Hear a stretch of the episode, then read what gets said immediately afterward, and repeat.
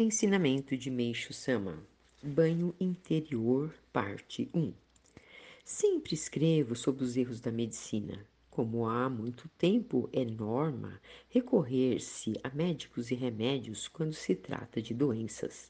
Torna-se difícil as pessoas tomarem a decisão de colocar em prática o meu raciocínio, mesmo que o entendam.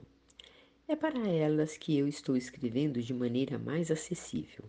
Neste aspecto, a doença mais fácil de se entender é a gripe. Vejamos.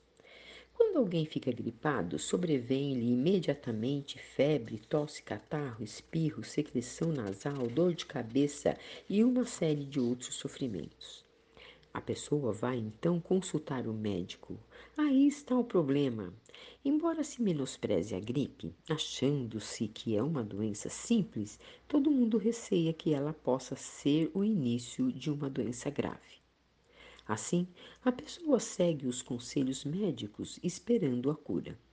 Muitos tomam aspirina, chá de ervas ou raízes, ou então receitas caseiras como saquê com ovos, laranja queimada, etc. E agasalhando-se bem, tratam de suar o máximo possível.